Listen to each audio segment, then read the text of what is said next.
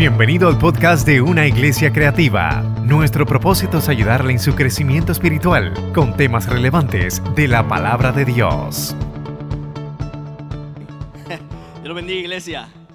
También.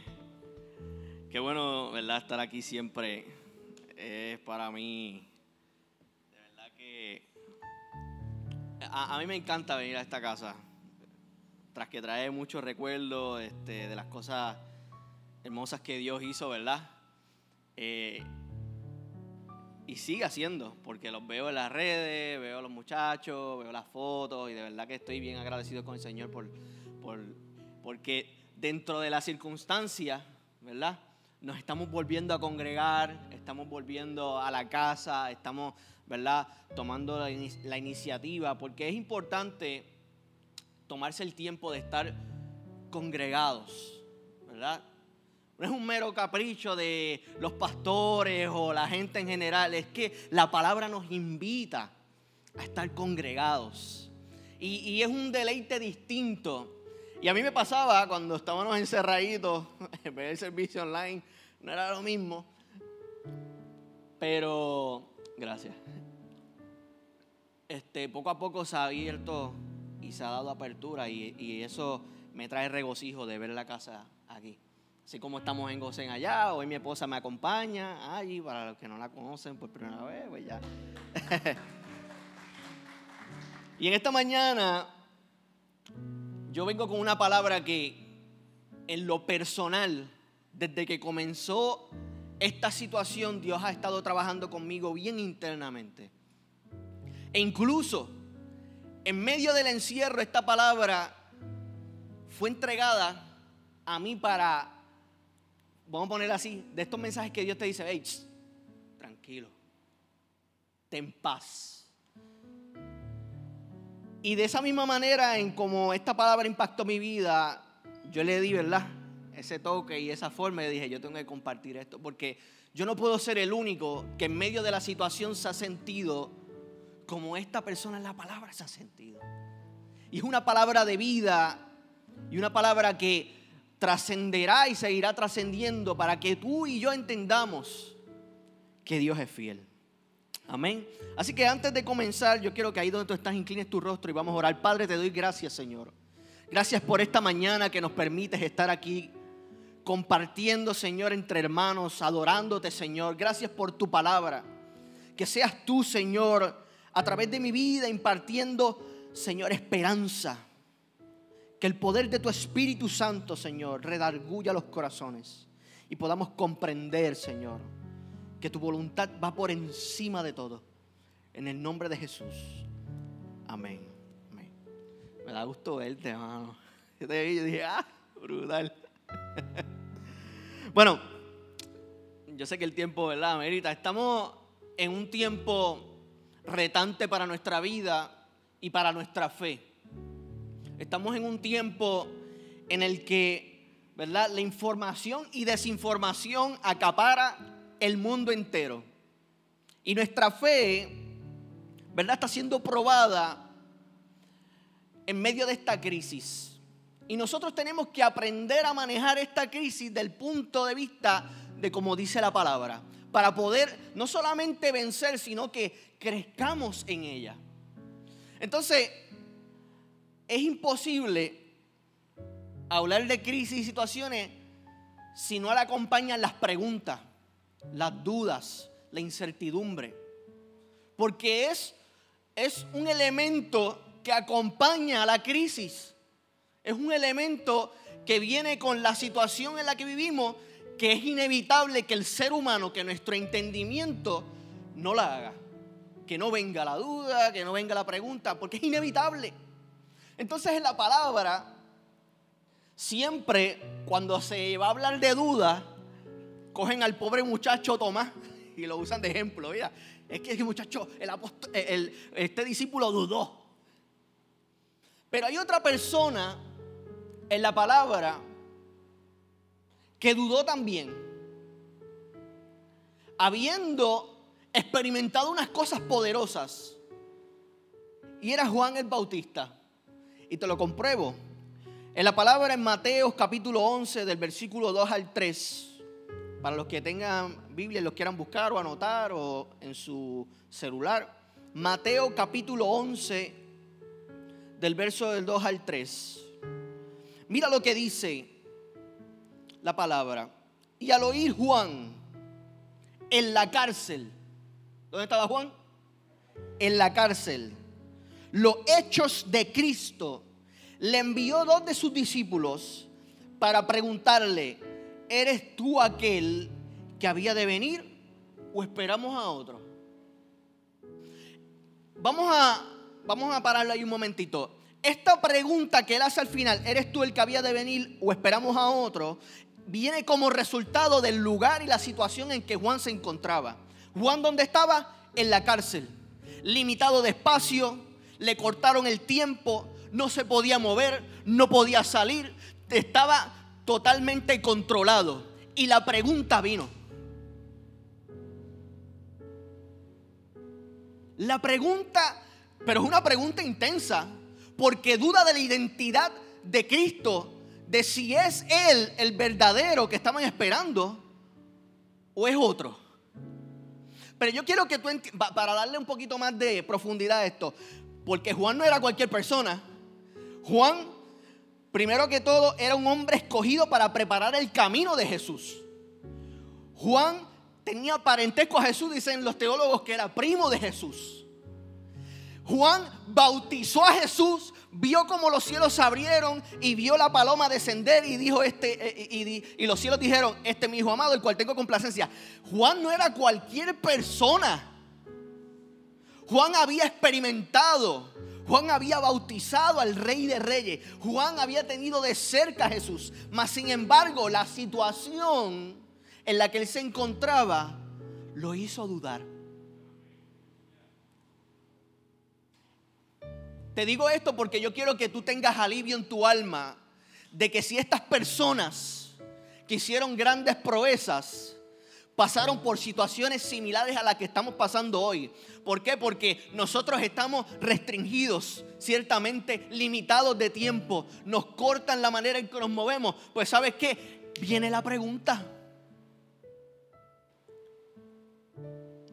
Y cuando yo estaba encerrado esos meses en casa, me voy a preguntar a mi esposa, yo estaba con el revolut de la casa porque yo compré casa recientemente, así que gloria a Dios. Y todo se había detenido.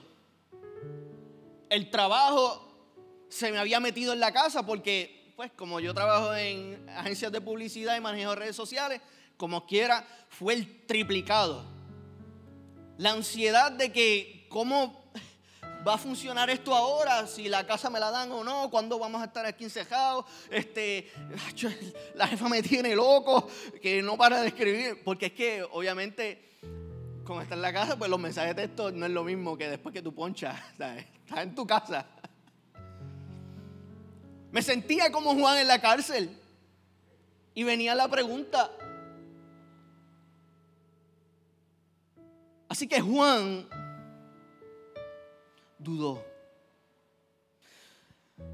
Tenemos que entender que Juan, siendo una persona escogida, pasó por la crisis, pero aquí es donde viene el propósito de la duda y la pregunta en nuestra vida. ¿Por qué? Porque detrás de toda pregunta y toda duda hay un interrogador. Y sabes que estas crisis y estas situaciones en las que estamos viviendo hoy son nada más y nada menos para sacar a la luz a ese interrogador. Y ese interrogador, nada más y nada menos, somos tú y yo. Yo escribí algo mientras leía, que son de esas cosas que cuando tú la vuelves a leer dices, ah, esto no puede ser yo que lo escribí, por si acaso. Eso fue inspiración del Espíritu Santo.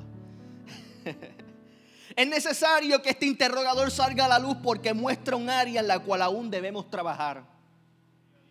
Y es ahí cuando surgen las preguntas más genuinas y honestas que contienen una verdad transformadora. ¿Sabes qué? Después de esta pregunta que Juan hizo, vino una verdad transformadora. Y yo estoy diciéndote que detrás de tu duda, detrás de tu pregunta, viene una verdad transformadora. Y no tienes que temer ante la crisis. ¿Por qué? Porque la verdad transformadora ha llegado. Aleluya.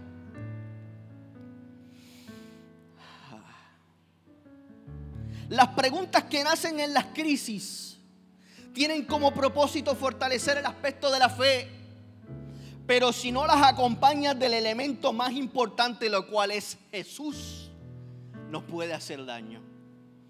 Ahora es que viene lo bueno, porque Juan envía a estos dos discípulos, estos discípulos hacen la pregunta y la respuesta de Jesús, la verdad transformadora, se manifiesta de una manera poderosa. Esto se encuentra en Mateo capítulo 11, el verso 4 al 6. Estoy en la misma historia, desmenuzando los próximos versículos. Y respondiendo Jesús, le dijo, id y haced saber a Juan las cosas que oís.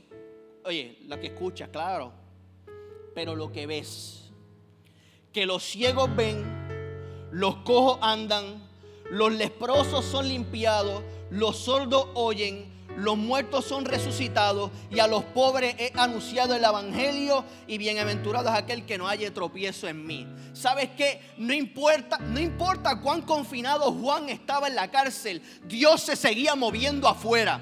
No importa cuánto tiempo crees que nos están quitando, ¿sabes qué? Jesús se sigue moviendo afuera. Y ¿sabes qué? La respuesta de Jesús fue con hechos. Dile que yo me sigo moviendo. Dile que yo sigo sanando. Dile que yo sigo restaurando. Dile que yo sigo contestando las preguntas del corazón. Es tiempo de entender que la circunstancia en la que nosotros estamos viviendo no determina cómo Jesús se sigue moviendo allá afuera. Es tiempo de que la iglesia se empodere una vez más y diga, ah, ¿sabes qué?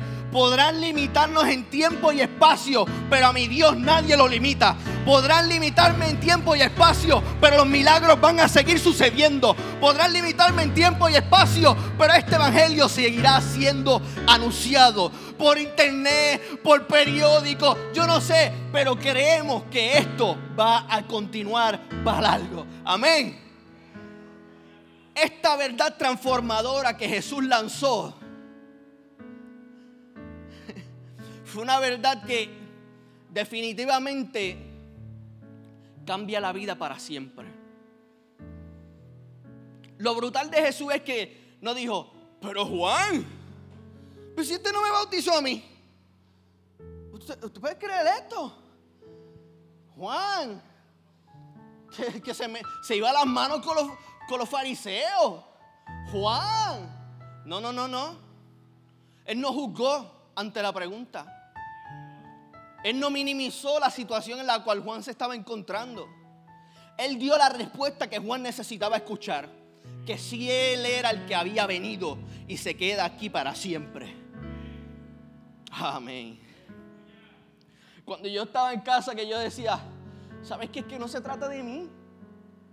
No se trata de que de lo que yo esté haciendo, no se trata si yo estoy haciendo servicio de jóvenes o no, no, es que Dios se sigue moviendo.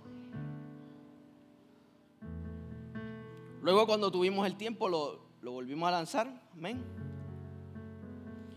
Pero en mi experiencia, estar encerrado dolió. No sé tú, pero a mí sí.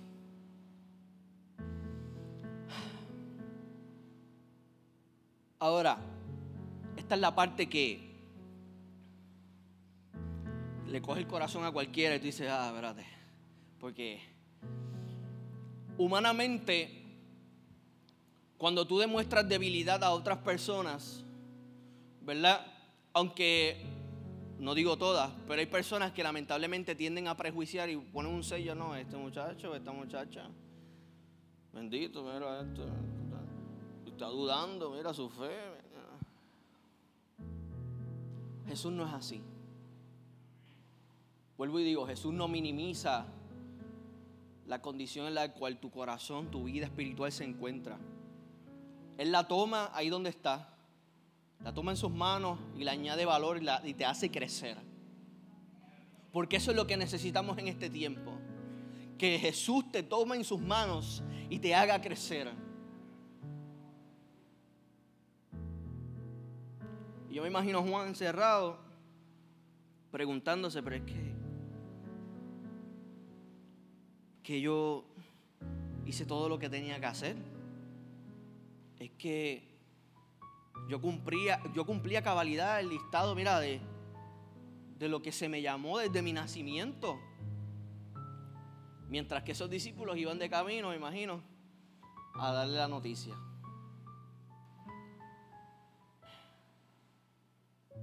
algo que, que me trae a la mente, yo creo que es el Señor. Mi esposa estaba predicando el otro día en los jóvenes y dijo algo que a mí me encantó y, y, yo creo que así mismo lo podemos aplicar a Juan. Nosotros a veces queremos que Jesús acabe con la situación, acabe con la enfermedad, acabe todo instantáneamente, todo, mira, pan, o sea, se acabó. Pero no entendemos que muchas veces Dios nos va sanando en el mientras. Dios nos va transformando en el mientras. Y yo estoy seguro que mientras estos dos discípulos iban de camino, mientras Juan estaba en la cárcel, su corazón estaba siendo transformado. ¿Y sabes por qué estaba siendo transformado? Porque algo súper brutal acontece luego de que estos dos discípulos se van. Mira lo que dice la palabra más adelante. Los próximos versículos, ¿verdad? mientras ellos se iban, comenzó Jesús a decir de Juan a la gente. ¿Qué tú crees que Jesús le estaba diciendo a la gente de Juan? ¿Ustedes pueden creer esto? Juan, el primo mío, dudando de mí. No. Tipo, está loco. Se escrachó. Yo no le veo, yo no le veo futuro. No, ese no es Jesús. Jesús empezó a hacer unas preguntas. ¿Qué saliste a ver en el desierto? ¿Una caña sacudida por el viento? ¿O qué saliste a ver? ¿A un hombre cubierto de vestiduras delicadas? He aquí, los que llevan vestiduras delicadas en las casas de los reyes están. ¿Pero qué saliste a ver? Estaba poniendo, ¿verdad?, en perspectiva y creando, ¿verdad?, una visualización que las personas comenzaran a a internalizar en todo este tiempo quién era Juan. ¿Qué saliste a ver? ¿A un profeta? Sí. Os digo, y más que profeta, porque este es de quien está escrito. He aquí yo envío mi mensajero delante de tu faz, la cual preparará tu camino delante de ti. De cierto digo que entre los que nacen de mujer no se ha levantado otro mayor que Juan el Bautista. Pero el más pequeño en el reino de los cielos, mayor es que él. So, tú me estás diciendo a mí que en medio de mi crisis, en medio de mis preguntas, en medio de mi cárcel, Jesús todavía sigue pensando bien de mí. Yo mientras estaba en mi cuarto, en mi casa, en ese apartamento en que yo estaba en ese momento, con una crisis existencial de muchas preguntas, Jesús todavía seguía pensando bien de mí. Y yo quiero decirte que así como Juan estaba en la cárcel, eso no cambió de perspectiva de cómo Jesús seguía viéndolo. Eh, ¿Sabes qué? El COVID, las restricciones, la cuarentena, lo que tú hagas, no va a cambiar la perspectiva de lo que Jesús está viendo de ti. Él te llamó, Él te escogió y sigue pensando que eres linaje escogido, real sacerdocio, pueblo adquirido por Dios. ¿Por qué? Porque las condiciones del mundo no la afectan, sino que su manifestación afecta al mundo. Es tiempo de creer que aún en medio del encierro Dios sigue libre. Aún en medio de la crisis Dios sigue libre. Y yo lo creo con mi corazón. ¿Por qué? porque así me la ha dejado experimentar. Es tiempo de creer una vez más que sabes que aunque el gobierno, aunque las noticias quieran meter miedo de que no te metas a la casa de Dios, ¿sabes qué? Llégale porque Dios se sigue moviendo. Dios se sigue moviendo, Dios se sigue moviendo y nada lo detendrá, nada acabará con eso. ¿Por qué? Porque su palabra fue escrita mucho antes que los noticieros. Su palabra fue escrita mucho antes que las cosas que vemos en las redes. Su palabra es el sello de hacia dónde vamos y hacia dónde vamos a terminar. ¿Cuántos pueden dar gloria a Dios? Aleluya. Yo no sé, pero a mí esto me revolcó el alma. Me hizo entender que Dios sigue disponible. Lo más curioso de todo esto es que mi cumpleaños caía para ese encierro. Pero a mi esposa se le ocurre la maravillosa idea de mandar a hacer un video con un montón de personas. Y ahí estaba el pastor. Y mientras yo veía este video, esta palabra venía a mi corazón y a mi mente. ¿Sabes qué? Todavía toda esa gente piensa que tú tienes valor. Todavía toda esa gente piensa y cree en el potencial que tú tienes. Asimismo Jesús sigue creyendo que el poder que ha depositado en ti se va a manifestar. Es tiempo de creer, iglesia. Es tiempo de sentir la manifestación del Espíritu Santo. Algo que yo voy a añadir que no tiene que ver con Juan, pero sí con la duda. ¿Sabes qué? A veces pensamos y nos acordamos que Tomás dudo. Claro. Pero, como dije al principio, toda duda y toda pregunta tiene un propósito y una verdad transformadora. ¿Usted no se ha puesto a pensar que Tomás fue el único que pudo tocar el área vulnerable de Jesús?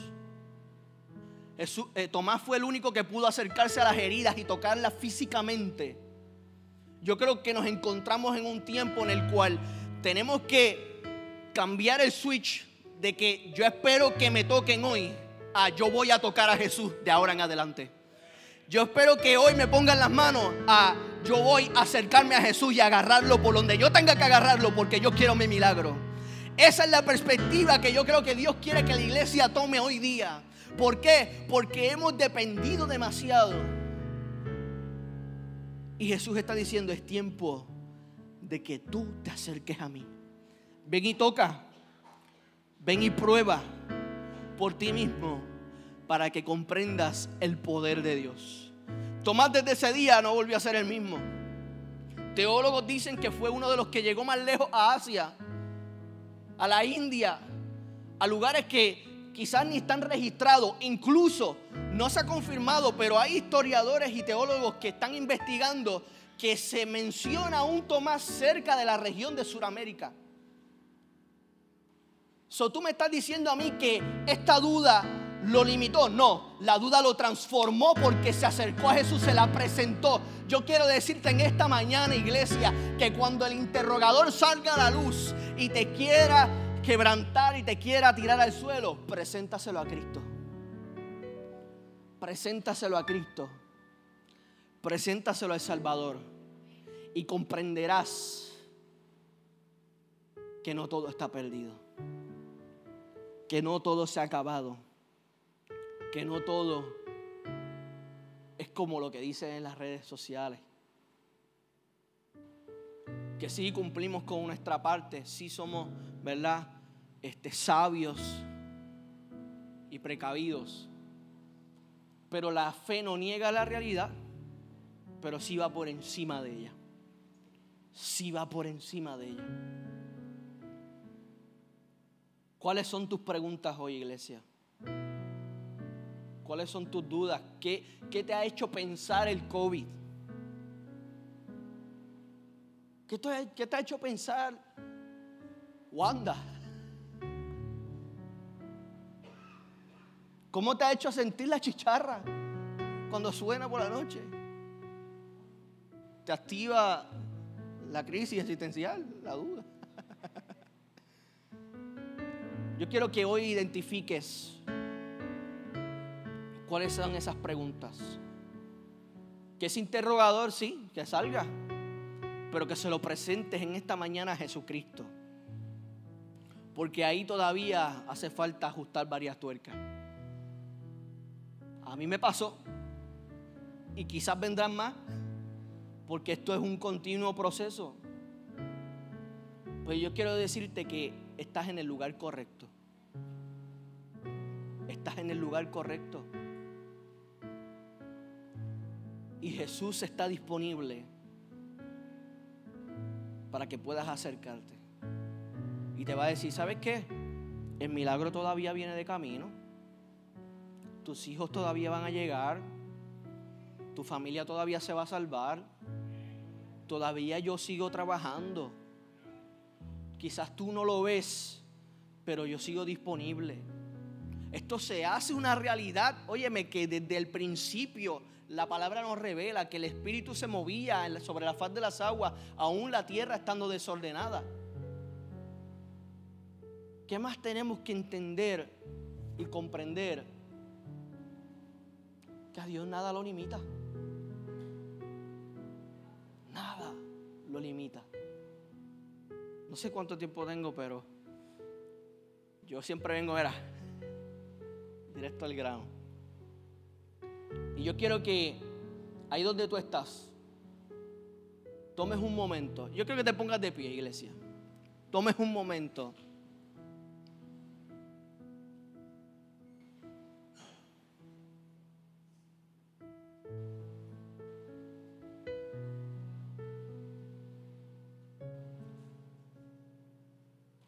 Y trace una línea, así como una, una línea de historia.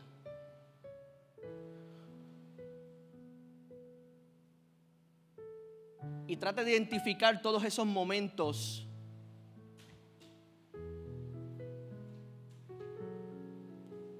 en los que Dios se ha manifestado en tu vida.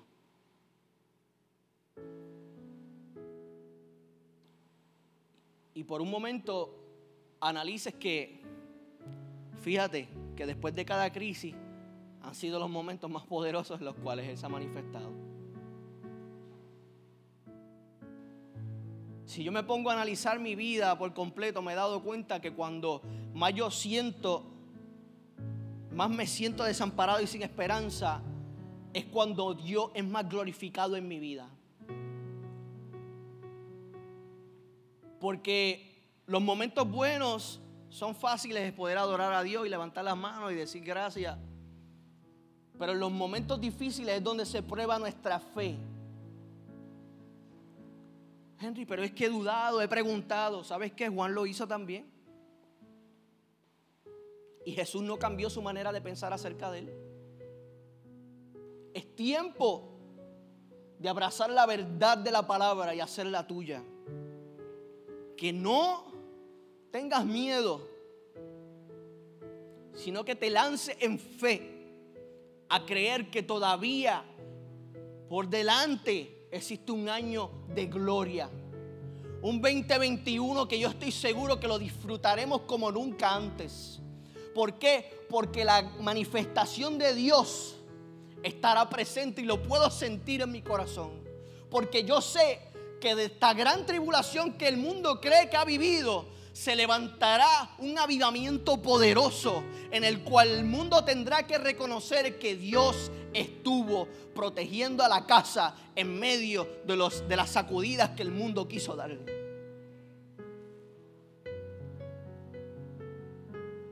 ¿Cómo te has sentido? ¿Cómo has estado? Si te ha dolido, si te has preguntado.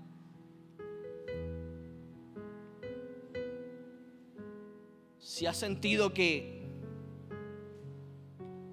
hasta aquí acabó todas las posibilidades de lo que Dios te ha hablado, sabes que no. Y en esta mañana te acerques a Jesús. Él está disponible a ser tocado. Él está disponible a que tú lo alcances. No es que yo te ponga las manos, no es que yo venga y te toque hoy en esta mañana. Dios nos quiere enseñar que es que hay que buscarlo íntimamente a Él cara a cara. Y nos está retando a hacerlo de una manera que antes no lo hacíamos.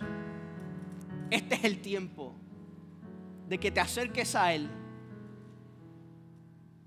Y así como Él le dijo a Tomás, ven, toca, prueba por ti mismo, lo puedas hacer. Ahí donde tú estás, inclina tu rostro. Padre, en el nombre de Jesús. Vivimos en un tiempo, Señor, en el cual la ansiedad, la enfermedad, la depresión ha querido acabar con la iglesia. Que le está queriendo hacer creer a tus hijos que en el encierro se van a morir. Yo vengo a decir que aún en medio del encierro ellos comprenderán que hay vida moviéndose afuera. Y que el Espíritu de Dios traspasará los lugares donde ellos creen que están encerrados. Y los tocará y los transformará. Declaro en el nombre de Jesús que tu Espíritu Santo sacude la vida, Señor, de cada hijo de esta casa y comprenderá la voluntad perfecta, buena y agradable que hay en ti. Que la enfermedad se va, que la ansiedad se va, que la depresión se va, que no hay cosa que toque y dañe su alma, sino que de aquí se levantan fortalecidos entendiendo que esto solamente los ha pulido como el oro, que esto los sacará brillando para que la gente pueda ver sobre esta cima la iglesia brillando una vez más, poderosa e inigualable, porque tú, oh Dios, lo has decretado sobre esta casa. Hoy en el nombre de Jesús yo declaro que tú te extiendes, Señor, a los que no han podido llegar, a los que tienen dificultades, a los que han creído a través del miedo. Hoy, Señor, yo creo que tú disipas y echas fuera y que de hoy en adelante comenzamos a creer lo que Jesús dice de nosotros. Comenzamos a creer que sigue sanando en reparto valenciano, que sigue transformando en Junco, que sigue revolucionando en Gurabo, que sigue alcanzando hasta las piedras y Humacao. Hoy en el nombre de Jesús, yo declaro que de aquí sale el Espíritu de Dios y amarra nuevamente y trae a la casa a los hijos perdidos. Porque comprenderán que donde hay pan, no se puede dejar con tan facilidad. La casa del pan sigue disponible. Porque hay gente que ha corrido a otros lugares. Pero el Señor los ala con cuerdas de amor y le hace comprender que el pan no escasea en esta casa. Aleluya. Hoy en el nombre de Jesús, bendigo la vida de cada uno de los que están en este lugar. Y que de las cárceles espirituales, emocionales, físicas, salimos victoriosos. En el nombre que es sobre todo nombre. En el nombre de Jesús. Recibe la iglesia. Amén, amén, amén. Si alguno de los que está aquí visitándonos quiere aceptar a Jesús y dice, ¿sabes qué? Yo me siento como Juan, yo me siento atrapado y yo necesito que mi alma sea libertada. Ahí donde tú estás, sin ningún temor, puedes levantar tu mano. Un amigo o visita que nos acompañe por primera vez. Ahí donde tú estás, si dice, ¿sabes qué? Yo quiero a Jesús si todos somos de la casa y si todos tenemos eso. Amén. Gloria a Dios. Los bendigo y los amo, iglesia.